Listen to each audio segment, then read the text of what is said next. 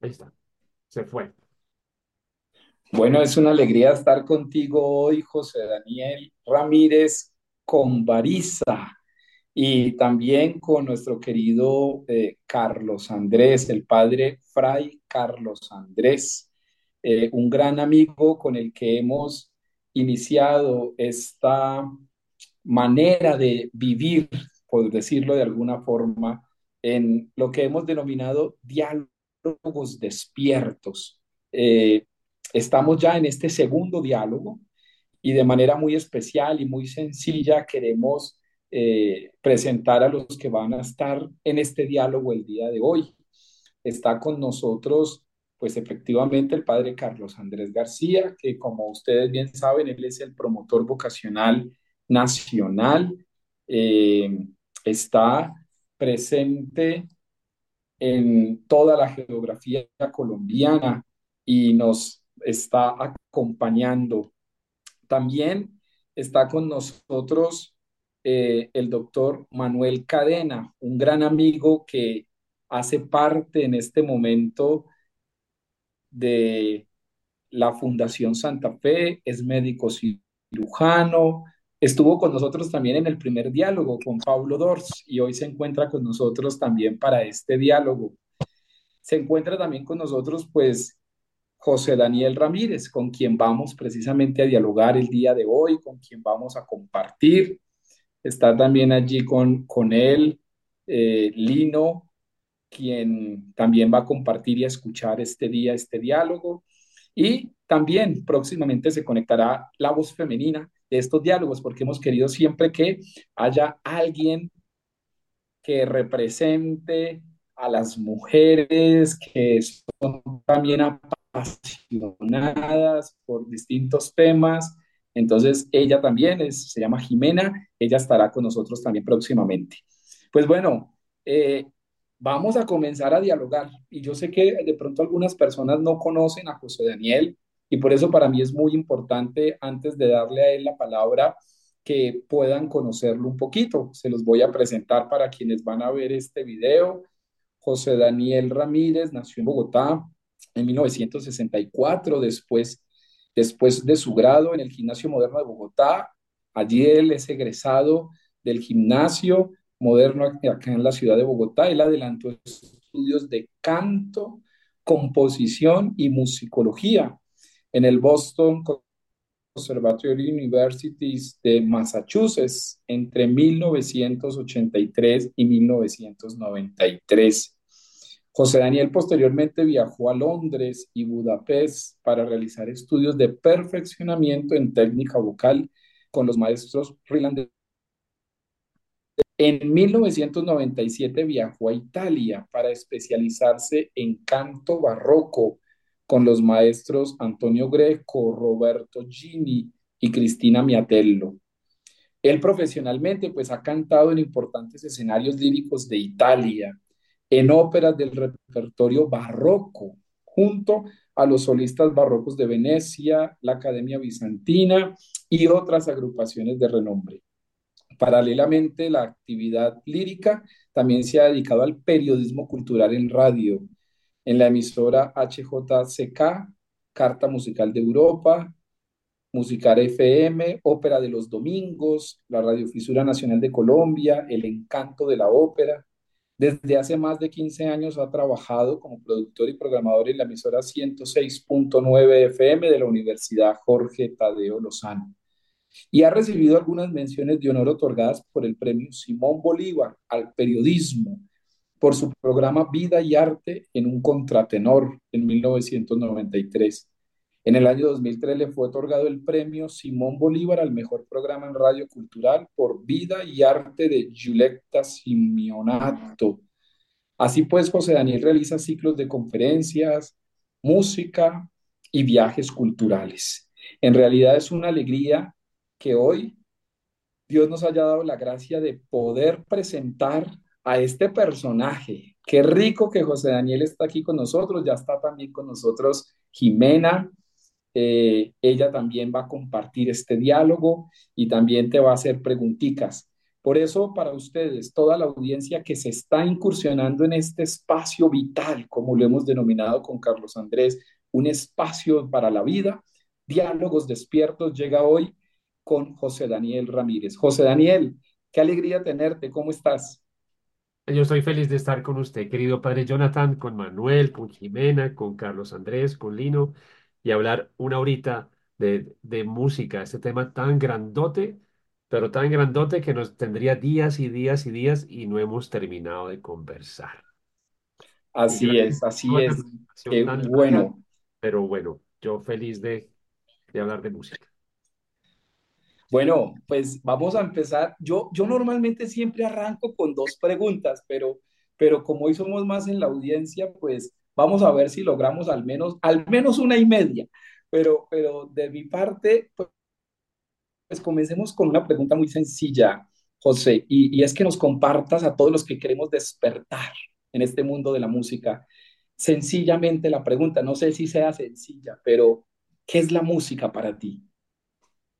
La música es un modo de vivir, es una respuesta, es una pregunta que podríamos resumir en dos palabras, pero voy a tratar de ser más, más, más específico. Es un modo de vivir, es algo que nos ayuda a tener un camino, algo que nos ayuda a expresarnos, a dar lo mejor de nosotros.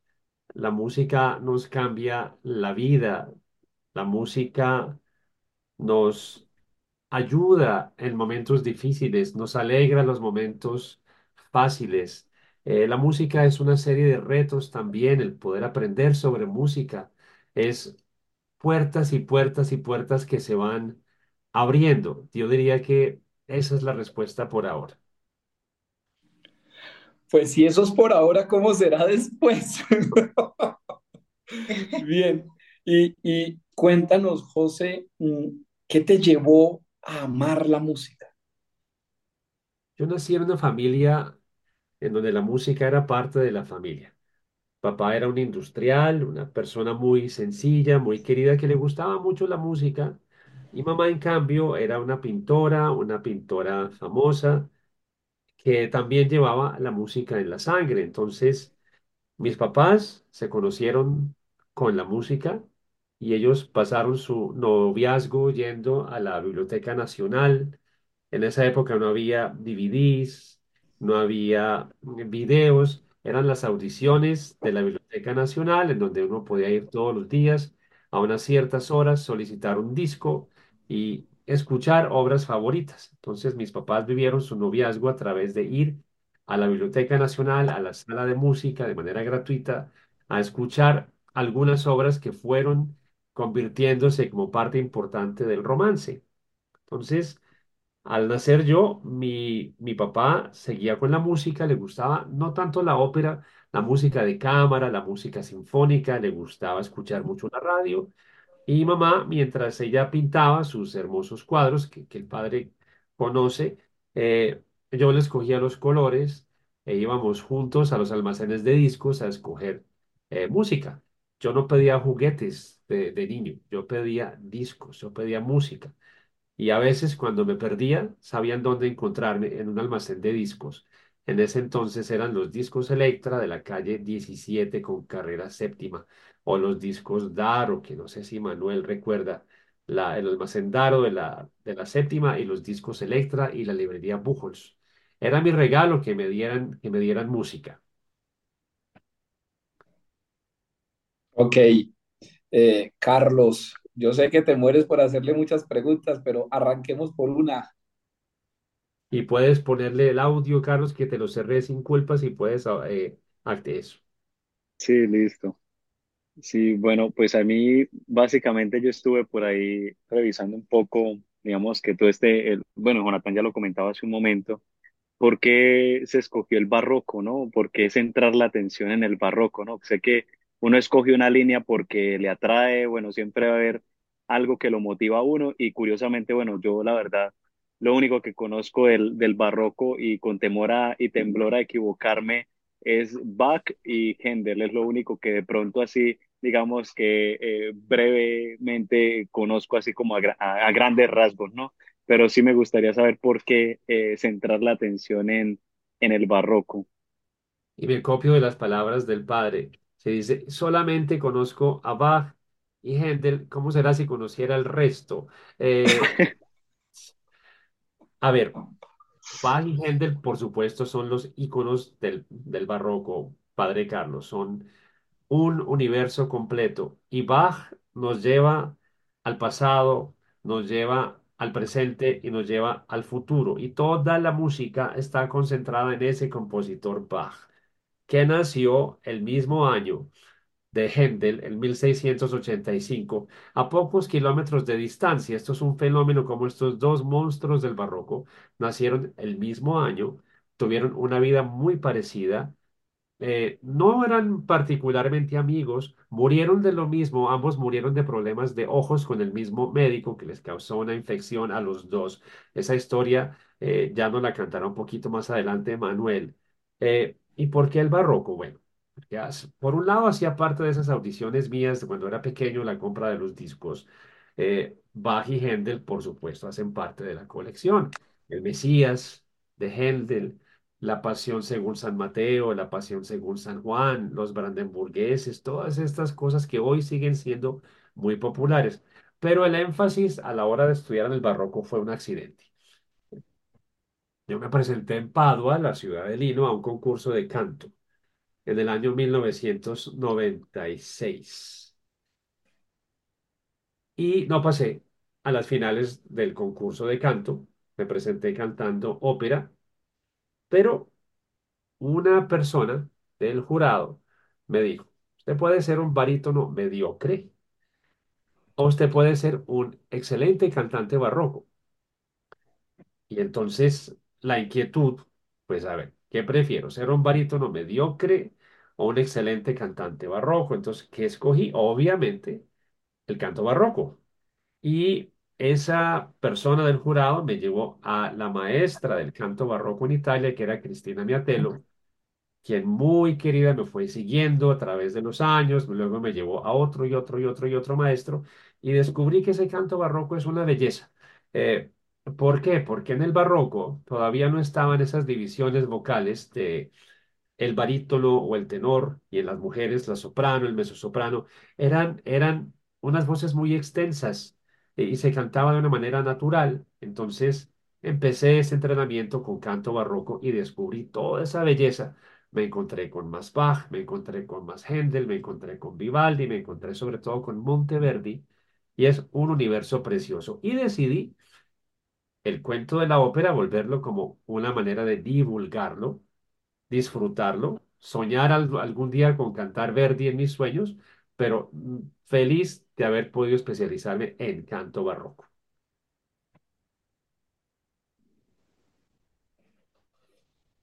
Sí, muchas gracias. Y pues allí incluso también venía una una pregunta, también por lo que mencionaba hace un momento, en cuanto, bueno, eh, digamos que al relacionar un poco con espiritualidad y por qué no decirlo eh, en nuestra salud mental también, ¿no? Eh, se suele decir que cuando uno le da nombre a las cosas, digamos que ayuda a liberar mucho, ¿no? Se libera uno en esta, en esta lógica y no sé hasta qué punto, bueno, cuando mencionaba esto de la música como una especie de, de- de liberación a nivel personal por medio de la música, pero también pensaba yo hasta qué punto también hay momentos en los que puede haber donde una especie de bloqueo, ¿no? Donde la misma música me lleve como a, a, bloquearme frente a una situación. No sé si puede haberse esa experiencia también en la música, ¿no? Eh, no sé hasta qué punto podamos hacer como ese, es- esa relación, ¿no? Hasta qué punto la música me libera, pero también hasta qué punto la música me lleva como a, a bloquear mi vida. Eh, no sé, pienso en eso. Padre Carlos, eso podemos también hablarlo por muchas horas. A ver, La música, cuando la, la música es una variedad infinita de emociones. Hablemos de pronto desde el punto de vista del que, del artista que interpreta música y hablemos de pronto la, desde el punto de vista del, del, melómano que ama la música o el padre Carlos que le encanta Bach y Händel o el padre Jonathan o Jimena y por supuesto Manuel que ama la música en todo su sentido. Desde el punto de vista del estudio, nos ocurre creo que a todos en todas las áreas. uno quiere mejorar y mejorar y mejorar. Y llega un punto en que ya el cuerpo no dio más, la voz no dio más, las emociones no dieron más. Y el estudio de la música está muy conectado con la vida personal, con la, con la vida interior. Uno tiene que estar con una vida tranquila, una vida serena, muy preparado para poder seguir adelante y aprender a ser un experto en, bloquear aquellas cosas que nos impiden que sigamos estudiando y que sigamos creciendo. Y hay, y hay momentos en que eso es muy difícil. Por ejemplo, hay una anécdota de una cantante colombiana de Cali muy famosa, Zoraida Salazar eh, que fue una cantante famosa en los años 70 y 80 y cantaba generalmente cosas cómicas, La Viuda Alegre, cantaba El Murciélago de Strauss, cantaba La Zarzuela, eh, La Museta en la Bohemia, era como, era bellísima, bellísima mujer. Y algún día le tocó cantar una de esas comedias con la noticia de que su madre había fallecido pocas horas antes en Colombia, ella estaba en Chile. Entonces eh, le tocó salir adelante y hacer reír a la gente y cumplir su función, a pesar de que en el interior estaba totalmente destruida por la muerte de su madre. Eh, en otros momentos eso no es tan fácil. Verdi, por ejemplo, cuando compuso su segunda ópera, que era una comedia, no le funcionó porque semanas antes había muerto su esposa y sus dos hijos. Y ahí sí, él se dejó, se, desba- se, se desbarató hizo la comedia, la comedia fue un gran fracaso, obviamente, y pasaron 40 años antes de que volviera a intentar el género cómico.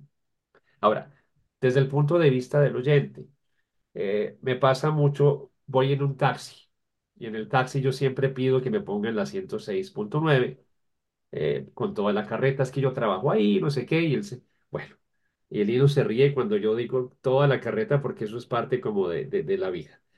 Y entonces, ay, sí, esta música es relajante. Y lo que está sonando es una sinfonía de Shostakovich que fue compuesta durante la opresión de, de Lenin en Rusia, una cosa absolutamente terriblemente o- que oprime. Yo a ver, esto relajante no tiene nada, pero para el señor del taxi esta música resulta relajante. Entonces, la música nos produce varias emociones. Eh, esa sinfonía de Shostakovich no está hecha para relajarnos, esa sinfonía está hecha para provocarnos hasta sentimientos violentos y de pronto tocar la parte interna trágica nuestra. Si la interpretación logra afectarnos y dejarnos eh, alterados, es porque fue un éxito. Si la interpretación nos aburre, es porque no lo, o nos relajó, es porque no logró su función. Y esto sí está de los músicos y los intérpretes. Otra música está hecha para su, creada para subirnos el espíritu al máximo grado y a- elevarnos hasta donde ya no es más posible, como el Mesías de Händel o la Misa en Si menor de Bach. Otra música está hecha para relajarnos y pensemos también en un conflicto que tuvo Mozart toda su vida. Mozart, eh, hoy vemos su música como música para entretener, música para divertir. Eso es lo que hacía Mozart en los primeros años de su vida en Salzburgo. Tenía una vida muy acomodada. El arzobispo le daba todo lo que Mozart necesitaba. Y un buen día se dio cuenta Mozart que no, no, no, yo, mi camino no es ese. Mi camino es crear música para el sentimiento, música para dejar algo para el futuro. Y ahí fue cuando la vida de Mozart empezó a cambiar. Dejó de ser ese niño consentido de Viena y empezó a sufrir de problemas económicos, una pobreza, pero él siguió adelante dándole prevalencia a los sentimientos en la música. Eh, eh, ¿qué les parece si oímos, pon- que ponemos un ejemplo musical y luego lo, lo podemos eh, discutir más adelante? ¿Les parece? Me parece supremamente interesante que lo podamos escuchar, eh, Daniel, pero antes de eso, eh, quisiera, a propósito del de el, el- el- tema de Amadeus Mozart, hay un, hay un, hay un tema que me llama mucho la atención en la lectura que, hacen varios eh, historiadores y críticos eh, precisamente por este caso que estás nombrando, y uno de ellos es Robert Greene quien nos, nos, dice algo que me llama profundamente la atención y, te lo quiero leer para saber qué piensas al respecto, eh, antes de escucharlo precisamente. Dice, Robert en su texto Las 48 leyes del poder, toda un arte de maestría. Dice, en 1760, los cuatro años de edad, a los cuatro años de edad, Amadeus Mozart adoptó el piano bajo la instrucción de su padre. Fue el propio quien pidió tomar clases a esta edad tan precoz y efectivamente entendía que al tomar la iniciativa vería no solo la atención y estimación de su padre, ya que él prefería a su hermana, sino que él sabía que deseaba estos dones para sí mismo. Dios en su bondad me generó la capacidad y el otorgamiento, la habilidad y la inspiración. Y finalizo diciendo, dice, Amadeus Mozart, ya no necesito de mi padre, estoy convencido de que yo mismo soy el padre de mí mismo, puesto que la música me ha, enseñado que siempre podré ser su discípulo más insigne. Quisiera preguntarte, ¿necesita la música de esta actitud discipular? ¿Seremos capaces de entender que ante la música no somos sus maestros, sino sus discípulos? Bellísima reflexión, padre. Eh, yo pienso que sí, señor, la música necesita de, de esa atención. Nosotros necesitamos de nuestros maestros, de nuestros profesores, porque ¿quién más nos los va a enseñar? Esto no viene, esto sí es una, un don natural que está, pero sí se necesita en todos los ramos de la música de ese gran maestro, bien sea aquí en el caso del papá de Mozart. Mozart siempre estuvo, eh, padre, siempre, siempre, allá famoso, ya habiendo dirigido sinfonías, habiendo creado óperas. La opinión del papá maestro para Mozart siempre fue muy importante. Tuvieron una relación bastante dura como padre y como hijo, pero, pero para Mozart Bastante siempre, dilémica, bastante dilémica. Siempre fue, Leopoldo fue, fue su ídolo en todo sentido. Pero miren cómo son las cosas. Eh, hoy no recordamos a Leopoldo solo con poquitas composiciones, pero y recordamos muchísimo a Wolfgang Amadeus Mozart. Eh, si no hubiera sido por Leopoldo, creo que Mozart no hubiera sido Mozart. Mozart necesitó de ese gran maestro. Eh, lo respetó, lo quiso, pero aquí superó en todo sentido al maestro. Mozart, en cambio, de sus hijos, murieron casi todos, tuvo un hijo que fue compositor y no se logró sacar ese legado musical. Mozart, el hijo de Mozart, deja un concierto, deja unas canciones, pero está completamente olvidado. Beethoven, por su lado, también tuvo una historia similar. Su papá era borracho, le pegaba, jugador, y en todo, a toda costa quiso que Beethoven fuera también una copia de Mozart. Eh, eso es muy interesante. Le- eh, fue otra manera de verlo, pero gracias a la fuerza de Beethoven logró superar todas las dificultades y ahí viene de pronto él mismo se fue creando a través de la improvisación, a través de su carácter, su tenacidad. Eh, tuvo ciertas bases, pero Beethoven superó al papá y aquí podemos decir que también existen, hay quienes logran salir adelante sin el discipulado. Beethoven es un ejemplo. Ok, excelente. Antes de, entonces, prepárate, Jimena, prepárate, Manuel, para las preguntas que quieren Y hacer oigamos, Daniel y escuchemos y en este despertar a través de este diálogo. del concierto ¿Qué vamos a 21. escuchar, Daniel? Cuéntanos. Vamos a oír el concierto 21 de Mozart, el segundo movimiento, y miremos de pronto, no todo, un pedacito, y veamos qué reacciones genera esta pieza en- entre nosotros. Lo podemos discutir ahorita más adelante. Entonces, nos vamos. Perfecto. Escuchamos.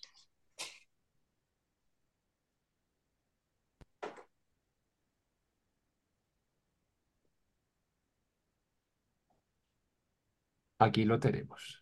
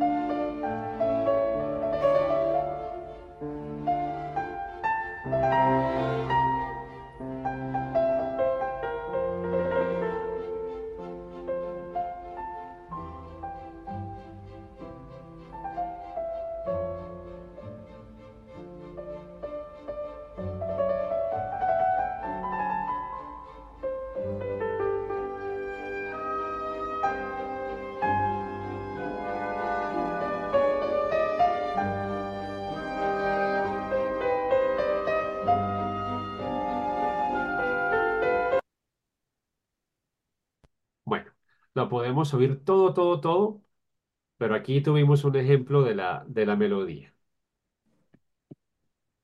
Quisiera yo Fantástico. a Jimena, ¿qué emociones le produce esta pieza?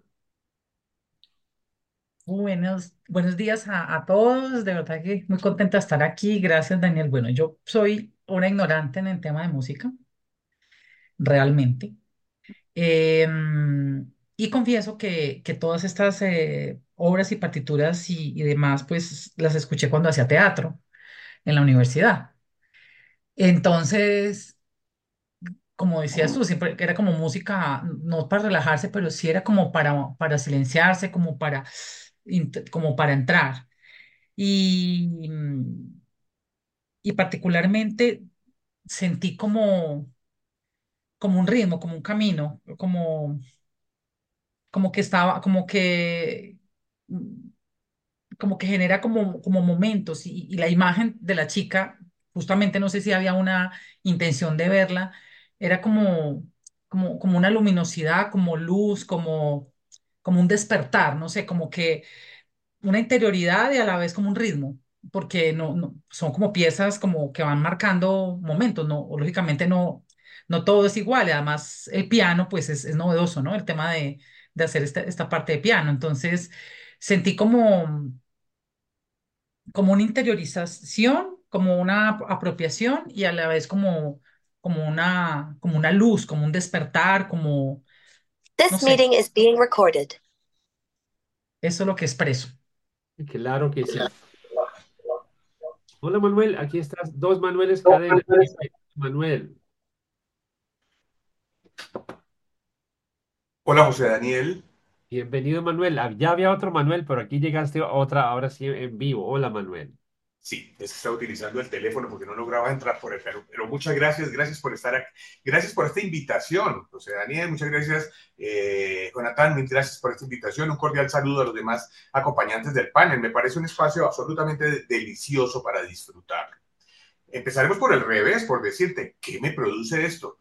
Pues esto no, produce otra sensación de ilevedad de la persona, como de una manera de levitar, de un trascender eh, mencionaste ahora que se trataba como de un camino, eso es exactamente lo que me parece a mí, que es un tránsito entre un desprendimiento de lo material hacia lo espiritual, que le permite a uno una alegría especial. Esa es la sensación que tuve yo de una, de una alegría especial frente a esta, a esta melodía. Volviendo al principio, quiero resaltar una palabra con la que empezaste tú, que, es la música la música no es otra cosa que eso que dijiste tú, es una manera de vivir, es un estilo de vivir. Y es que las personas que aman la música tienen una, una comprensión y una manera de ver la vida bien distinta, bien, bien eh, eh, desprendida de lo material, probablemente le dan el, el, carácter de belleza o pueden encontrar el carácter de belleza mucho más fácilmente. Ahora, el barroco me parece a mí que es el cimiento y es la estructura de todo lo que se puede construir alrededor de la música. Dejó los cimientos, dejó hechas la, la, las, eh, las, bases para poder construir la música y de ahí viene todo lo demás. Eh, me preguntabas tú qué podría yo decir sobre la muerte de estos dos personajes barrocos. Sí, ambos tuvieron problemas visuales y eh, en el primer caso, se trató de un glaucoma, no era una infección, sino es un aumento de la presión dentro del ojo que le produjo una hemorragia, abajo, le produjo una hemorragia y perdió la visión finalmente por eso. Pero en el caso de Händel, murió precisamente, murió en su ley, ¿no? Murió dirigiendo el, el Mesías, cayó en el escenario, pero fue producto de otra situación, era producto de comida y de vino. Él consumía, él era, glotoncito y degustaba el vino de manera significativa, pero no fue el vino lo que lo mató, sino el plomo, hizo una intoxicación por plomo. Se narra de, un, de una anécdota de este hombre y es que alguna vez a alguna de sus personas cercanas que trabajaban con él, la iba a lanzar por una ventana por algún despropósito o alguna equivocación que había hecho. Y esto tiene que ver es precisamente con, con intoxicación por plomo, pérdida del cabello, irritabilidad, cambios del ánimo fácil y todo eso. Y que probablemente se tuvieron que haber traducido en mucho de lo que hizo de música esos cambios de hábito. Definitivamente, el espíritu de quien compone el espíritu de quien interpreta y el espíritu de quien oye se unen en un momento dado que pueden entonces percibir las mismas sensaciones de ánimo, de ansiedad, de tristeza, de alegría profunda y que eso es lo que trata de transmitir quien compone, quien interpreta y finalmente recibe el oyente. Manuel, maravilloso, muchas gracias. Pero sí, agrego solo que el mismo médico de Bach también fue médico de Händel porque Bach, porque Händel terminó ciego también a causa de todas estas enfermedades y la intoxicación del plomo. Padre, bienvenido otra vez.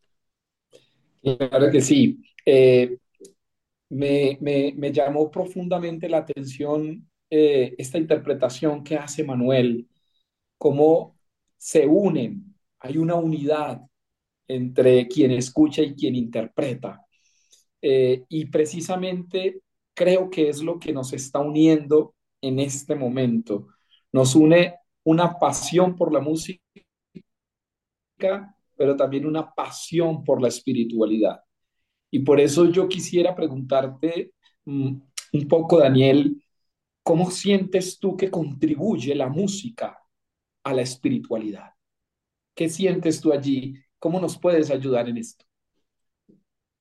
Hay distintas maneras de, ver eso, padre y compañeros de, conversación.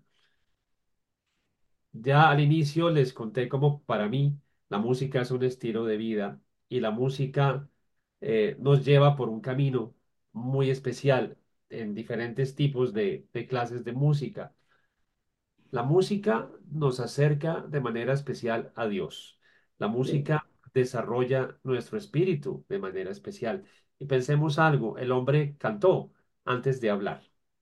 Entonces, eh, esa frase es importantísima. El hombre cantó antes de aprender a hablar. El hombre replicó sonidos de la naturaleza.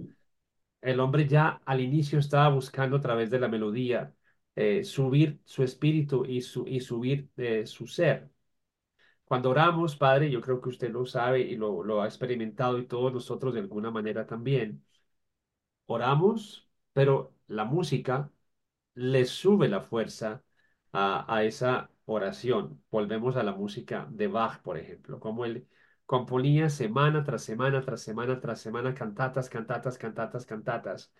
Eh, hoy, en nuestro siglo XXI, todavía en Leipzig, cantatas, cantatas, cantatas, cantatas. Y hay momentos por ejemplo, en el tema de la muerte, los requiems, eh, quienes vemos la muerte como algo terriblemente trágico y doloroso, vamos a encontrar esas, esas descripciones de muerte trágica y dolorosa en obras como el Requiem de Mozart, por ejemplo, el Lacrimosa, que podríamos oírlo más adelante, pero también con la música, quienes ven la muerte como ese camino al más allá, ese camino que nos acerca a Dios, ese camino que debemos tomar y debemos aceptar, encontramos en la música piezas como el Actus Tragicus de Bach, que es la cantata 106, que empieza con unas flautas dulces y uno dice, wow, eh, si esto es una misa de requiem, estas flautas dulces nos llevan a ese camino, encontramos la voz que dice, prepara tu casa, limpia tu casa, porque ya es la hora que te va, que vas a ir donde el Señor. Y esto Bach describe esto en la música de manera sublime y especial. O encontramos otra pieza como el Requiem de Brahms, que fue Brahms, compositor del romanticismo alemán, que compuso un, un Requiem bellísimo en homenaje al fallecimiento de su madre, en donde también ve la muerte como un camino precioso. Entonces hay dos maneras. La espiritualidad dramática, por supuesto, debemos llorar, el llanto existe, y la espiritualidad maravillosa que nos lleva a ese más allá. Entonces, gracias a la música llegamos, nos sube, nos realza las emociones. una, un, un tema que de pronto eh, Jimena quiere preguntar, eh, un tema que de pronto eh, José Daniel, seguramente tomo la vocería en nombre de todos, pero, pero creo que, que es real y es el tema del vacío. Eh, hay, alguna cierta como censura al tiempo de hoy y, y no sé qué, a tu juicio qué pienses de ello, pero pareciese que algunos dicen lo que hoy se escucha es vacío. Eh, más allá de si es vacío o no, a tu juicio, eh, ¿cómo la música responde al vacío del ser humano? Eh, de pronto le pido, padre, que me ponga un poquito más clara la pregunta. Si yo entiendo por vacío esa música que no nos aporta absolutamente nada y que por el contrario nos, nos lleva por ese camino negativo, por esa sociedad que tenemos hoy, que en lugar de tratar de mejorar, está empeorando todos los días. Eh, la violencia en la calle, la violencia en las personas. eh, las letras tan terribles que no aportan absolutamente nada. Nos referimos a vacío, a eso, claramente, a la música que le hace énfasis al vacío de la vida espiritual. Cre- Creo que lo captaste de una manera interesante, aunque en mi percepción estaba hablando de ese vacío existencial, pero, Ok, pero, pero sí, pero claramente me encanta como lo pudiste haber eh, elaborado. entonces, Ambos, no sé, si quieres decir algo de ambos. de pronto, de pronto, Manuel, ayúdeme un poquito con el tema del vacío existencial. O. Encantado, encantado. Yo creo que la música no puede ser sino una expresión, expresión propia de la sociedad. La música en el origen, como bien, bien decía José Daniel, era la imitación de sonidos de la naturaleza y ha venido evolucionando, expresa en cada momento el contexto social. Si vemos, por ejemplo, eh, la Edad Media, en la Edad Media aparecen una serie de sonidos, de sonidos nuevos que expresan el sentimiento de, lo que en ese momento se vivía.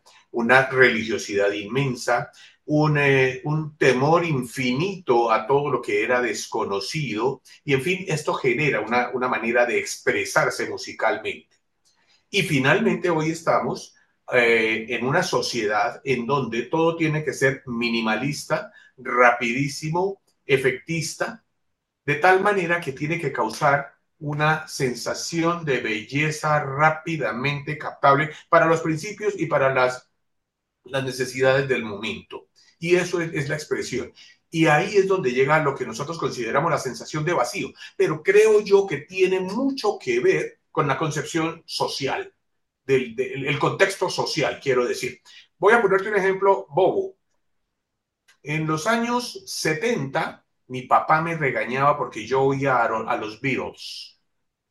Pero si tú hoy vas y buscas las eh, últimas interpretaciones de la Filarmónica, encuentras, por ejemplo, que Yesterday es una de las, de las, de las eh, apropiaciones que ha hecho la Filarmónica y lo ha traído o, o hay otras que se han vuelto clásicos, icónicos de la música, en donde hay belleza, en donde hay belleza. Entonces, sí, es cierto, el grueso de la música expresa el contexto social del momento. Pero hay algunas espículas que se salen de ese, de ese contexto y van a producir realmente la belleza de lo que puede ser apreciado por todos y permanece en el tiempo. El tiempo es el juez y el verdugo de lo que es realmente bello en el arte. Bien. Jimena. Eh, y Uy, pues. ya- ah, ah, bueno, Jimena, sigue tú, por favor, sigue tú, por favor. no, es que esto, esto es apasionante y son temas, temas y temas como para hacer un programa, pero, pero volviendo como a la, a lo concreto del tema que tocaron acá y que va mi pregunta. En las notas, eh, cuando te preguntaron qué era la música, tú dijiste un modo de vivir, ayuda al camino, a expresarse, a sacar lo mejor, abre puertas.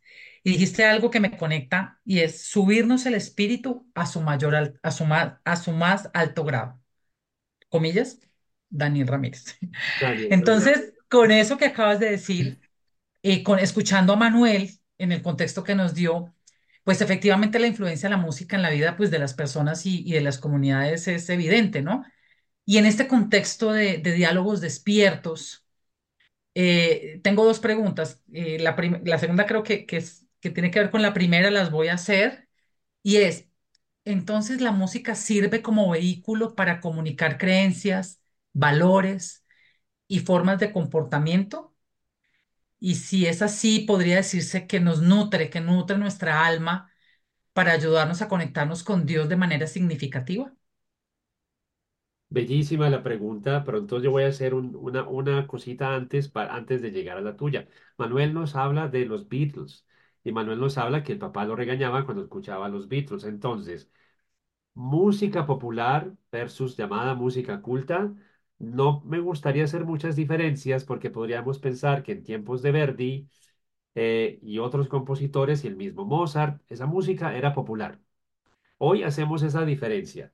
Ah, los Beatles es popular, ok, no vale, pero entonces Mozart es clásico, sí vale. Eso es bastante erróneo pensarlo así. Los Beatles eran genios de la música y, y su música quería llevar un mensaje a los jóvenes, a los padres, estos textos bellísimos de amor, de una vida que estaba cambiando, una sociedad que estaba cambiando, pero siempre con el mejor de los gustos y, ¿por qué no? Un poquito de humor. Entonces, eso es tan válido y tan importante como la Sinfonía 40 de Mozart, que en su tiempo quería también tener una, una misión o la música de Verdi, Nabucco y el bellísimo coro de los esclavos. Entonces, pensemos en música buena que aporta a la sociedad, que aporta a nuestras vidas, que nos alimenta, nos acompaña, y pensemos en esa, en ese vacío, en mi versión de vacío, que es verdaderamente dañino y que no deja absolutamente nada las canciones de, de Maluma y todo esto que es de verdad una cosa miedosa y que le nos está dañando la sociedad. Eh, digamos que no le echemos la culpa a la música, le echemos la, culpa a una sociedad que se está moviendo en esta dirección. Ahora, volviendo a Jimena, la música aporta, la música nos enriquece, la música tiene una misión, por supuesto. Tanto la buena como esa también horrible que estamos mencionando, una misión va en una dirección hacia arriba, Mozart, los Beatles, Bach, y otra que nos quiere envenenar y dañar al mismo tiempo con esta gente que hace fortunas y fortunas y fortunas. Porque la vida de hoy, lamentablemente, debemos luchar nosotros hoy será muy difícil la lucha por encaminar a la gente a través de la música, de la música buena. Y una cosa muy bonita que pasa, por ejemplo, en Venezuela, en Cuba, en Colombia, es como la música salva vidas. La música, gracias a un violín o un violonchelo, ha hecho que la gente deje las armas, deje de robar a favor de crear una armonía en una orquesta sinfónica. Lo estamos viendo ahora en Bogotá, lo estamos viendo en Medellín, lo estamos viendo en Villavicencio y en Barranquilla, cómo se están generando entre los jóvenes orquestas juveniles de altísima calidad. Y estos jóvenes acabamos de disfrutar en Cartagena de la Orquesta Sinfónica de Cartagena, con niños de La Boquilla, que no tienen ninguna esperanza porque la vida pues los ha llevado por ese lado presentaron un hermoso concierto y un trabajo que a través de años, ya llevan 10, cada vez van mejorando y mejorando y mejorando y se sienten realizados a través de las grandes obras de la música. La música salva vidas. Jimena y Manuel y Padre y Carlos. Los Andrés, no sé si quieras hacer alguna otra pregunta porque se nos agota el tiempo y no me puedo quedar sin hacer el comentario final. Sí, pues yo quisiera eh, allí, bueno, de pronto mirar un poquito la, el asunto del silencio, ¿no? Eh, creo que allí incluso dentro de la misma charla se hablaba sobre, sobre la importancia de los silencios. Entonces, no sé si allí podríamos decir alguna palabrita en torno a relaciones, espiritualidad, silencio y música. Sí, quisiera ahí como, no sé cómo se podría articular ahí de manera sintética eh, esas tres palabritas, ¿no? Silencio, música y espiritualidad. Silencio, música y espiritualidad. Wow. A ver, entonces vamos por lo más básico. El silencio hace parte de la música. Eh, en esta partitura de Mozart que oímos hace un ratico, el concierto para piano número 21, hay momentos de pausas escritas que hay que respetar porque son un camino hacia la siguiente nota. Entonces, así lo más sencillo, el silencio es parte de la música. Hay compositores contemporáneos, como por ejemplo John Cage, que poco escuchamos, hace unas obras en donde invita al auditorio a estar en silencio, a estar en, recogi- en re- en recogimiento y de pronto suenan dos o tres notas. Y esa es toda la obra, es recogimiento, silencio. Eh, los cambios de movimientos en una sinfonía de allegro, andante, allegro y andante es voltear la página de una, de un movimiento al otro. El silencio que se genera entre los dos movimientos es un momento para uno mismo reflexionar y, por supuesto, conectarse de, man- de manera más eh, profunda con el espíritu. El silencio es parte de la música y el silencio hay que respetarlo, yo creo.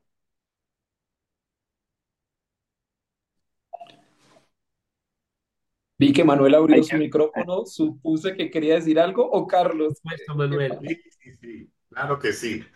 Quiero decir lo siguiente, una cosa que se nos había olvidado, es decir, no había podido, no había tenido oportunidad, pero es que la música es uno de los elementos más eh, fuertes para generar plasticidad del cerebro. Es decir, genera muchas más interconexiones neuronales para poder acceder y captar lo que es esta belleza. Que lo que estamos hablando hoy es de belleza. Belleza en los dos aspectos. Belleza en la secuencia ordenada de sonidos y secuencia ordenada en los silencios. ¿Y eso qué nos permite? Nos permite, al escuchar la música, ¿qué es lo que hacemos muchas veces? Cerramos los ojos.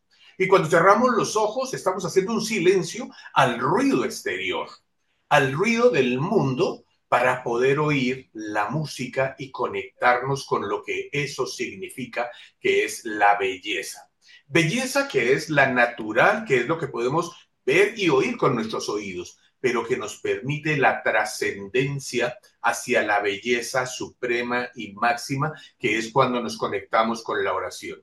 No de otra manera se entendería, por ejemplo, que uno oye unos cantos gregorianos sin entender lo que estaban cantando y uno siente esa necesidad de una espiritualidad. Quiero decir, de un trascender de lo físico y material en que estamos parados aquí y ahora para migrar a una situación diferente que es más alta, está más allá. Y eso es lo que nos permite esa secuencia de silencios y sonidos. Gracias. Padre, tenemos tiempito todavía. De dos minuticos de, de Bach para esa secuencia de silencios y sonidos. Ok, fantástico. Dos minutos. De Bach. Ahí creo que les damos gusto a, a- nos damos gusto a todos nosotros al tiempo.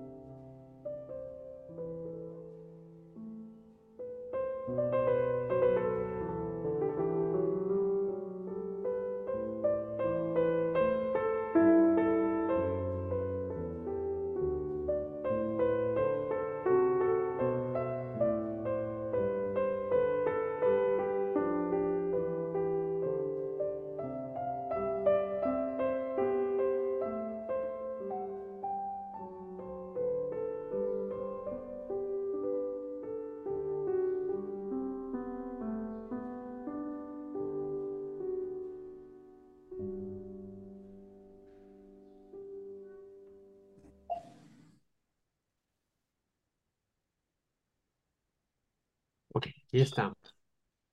Bueno, José Daniel, creo que como se trataba de los silencios, lo mejor es que la música hable por sí sola.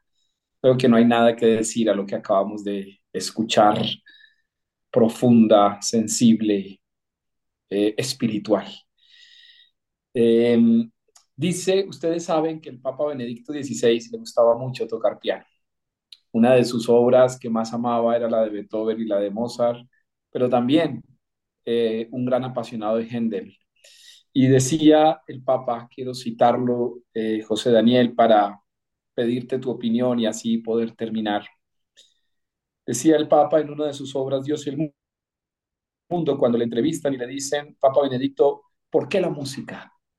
Y responde, porque ella persigue las señales de nuestras inclinaciones, busca las huellas de nuestros deseos, desnuda nuestras intenciones, estimula nuestra curiosidad, tiene el poder de cavar y reencontrar lo que ha estado escondido desde el principio. Si recuperas esa esencia a cualquier edad, en cualquier momento, desde cualquier situación, el camino te llevará al origen y el origen se convertirá en música y en tarea para la vida. Pues siento que Benedicto nos ilumina un poco sobre por qué la música. Y sencillamente quisiera terminar este diálogo despierto. Esperemos haber despertado en muchos este amor por la música y el espíritu. Eh, quiero preguntarte así sencillamente como se lo preguntaron a Benedicto José Daniel, ¿por qué la música? Padre, volvemos a lo mismo del inicio de, nuestro, de, de nuestra charla y esas palabras de, del Papa Benedicto son absolutamente perfectas. Creo que lo dice absolutamente todo, porque la música, que la música nos mejora la vida, porque la música nos alimenta el espíritu, porque la música nos alimenta el alma, porque a través de la música podemos amar, que la música, como diría Manuel, es absoluta belleza. La música nos hace sensibles, la música nos salva. Lo mismo que dijo el padre eh, Benedicto en otras palabras, pero creo que todos estamos de acuerdo, estamos aquí. Quienes van a oír esta grabación después van a sentir lo mismo. La música es una llave. Si la cerra- si cerramos la puerta, nos perdemos de mucho y la vida se queda vacía. Bien. Carlos, no sé si quieras cerrar. Jimena, la volvemos a oír. No, Carlos. no, simplemente que yo pienso que frente a la situación de la misma música, eh, incluso siempre cuando veo una, un grupo, digamos, reunido y que están tocando o allí interpretando alguna obra, eh, preguntaba por los silencios porque es el momento que yo estoy esperando. Es curioso, no todos esperan a, eh, sí, el momento en que empezaron, pero yo siempre estoy pendiente del momento en el que hacen esa pausa porque me sorprende, me sorprende mucho cómo todos al mismo tiempo, de manera organizada, paran en algún momento y retoman juntos. Esto a mí me, me llama profundamente la atención eh, e incluso lo, lo- comparaba esto incluso con cuando uno está hablando, ¿no? Eh, a veces en las mismas homilías o predicaciones siempre pienso en esto, ¿no? Eh, el silencio que hacemos cuando estamos predicando y que deja a las personas allí un campo de reflexión y continúa uno con la idea. Entonces pensaría que, que esta lógica del silencio me lleva a recordar, ¿no? Esta perspectiva que en algún momento estudié y, y estaba dejando a un lado y cuando lo mencionabas, pues me lleva como a recordar y a pensar cómo la, la música me lleva a mí a, a, a recordar esta experiencia del silencio como algo valioso. Bellísimo. Jimena, ¿te oímos? Bueno, como decía el padre Fray, eh, eh, pues se queda uno silencio, en silencio. Eh, a mí me, me suscitaron tres cosas esta charla, la solemnidad, el silenciarse, eh, no, no tanto el silencio como el vacío, sino el silenciarse de, de, para salvarse, como, como decía ahorita Daniel, ¿no? Decía, eh, es que la música es para salvarnos y conectado con la espiritualidad y con, con salvar el alma. Entonces, eh, por eso, en este camino espiritual que inicié hace un tiempo, pues ya no elijo una música que me, que me aleja de esa luz. No, no, no desde el juzgamiento, pero Rata Inmunda, pues que en algún momento la pude haber escuchado, en algún momento de ignorancia, pues yo me parece tenebrosa, ¿sí? Entonces hay música que, que, que realmente no nos va a salvar. Entonces, pues me quedo como con, con eso. Tengo una anécdota Bien. de, de, de Rata Inmunda. Eh, mi cuñado es canadiense, no habla nada de español. Y, mi, hermana le puso la música y dijo, qué belleza, qué orquestación, qué todo, qué voz. Si supiera la letra, no hubiera dicho nada de eso. Muy bien. Eh, bueno, no podemos ser injustos. Manuel, ¿quieres decir algo y termino?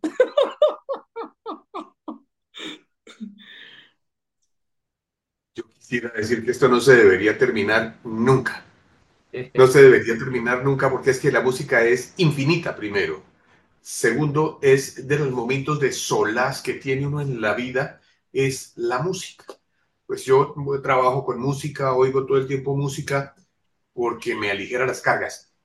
Pero lo que quisiera decir es que esto tiene que seguir, esta, esta, esta conversación tiene que seguir con la luz de todos ustedes que son realmente conocedores del tema y aprende uno muchísimo. Yo sería feliz de poderlos seguir oyendo muchas y muchas horas más. A ti, Jonathan, a ti, Carlos Andrés, Lino, eh, todos, por favor, creemos nuevos espacios para esto. Ese es un tema inagotable, absolutamente delicioso. Y nosotros a ti, Manuel, a ti es una, es una delicia. Jonathan. Muy bien. Pues muchas gracias, José Daniel, por tu tiempo, por este espacio. Eh, Lino, ha sido engrandecido desde todo punto de vista porque hiciste el silencio de la música en esta conversación. Gracias. Y, y ahí Gracias por eso. en la parte de atrás de la partitura, mira. El soporte técnico es él. Él es el soporte técnico para que esto ocurra, es Lino. Muy bien, muy bien. Muy bien. Y si, Hiciste si la me mejor parte. permites, Jonathan, si me permites, antes de cerrar, como dirías tú, bis orat qui cantat. Quien canta ora dos veces. Entonces ahí está el otro contexto de la música otra vez. Sí, señor. Muy bien, excelente. Un abrazo para todos y esperemos Un que les haya gustado este espacio, diálogos despiertos, que hayan despertado en algo de su ser. Chao. Chao.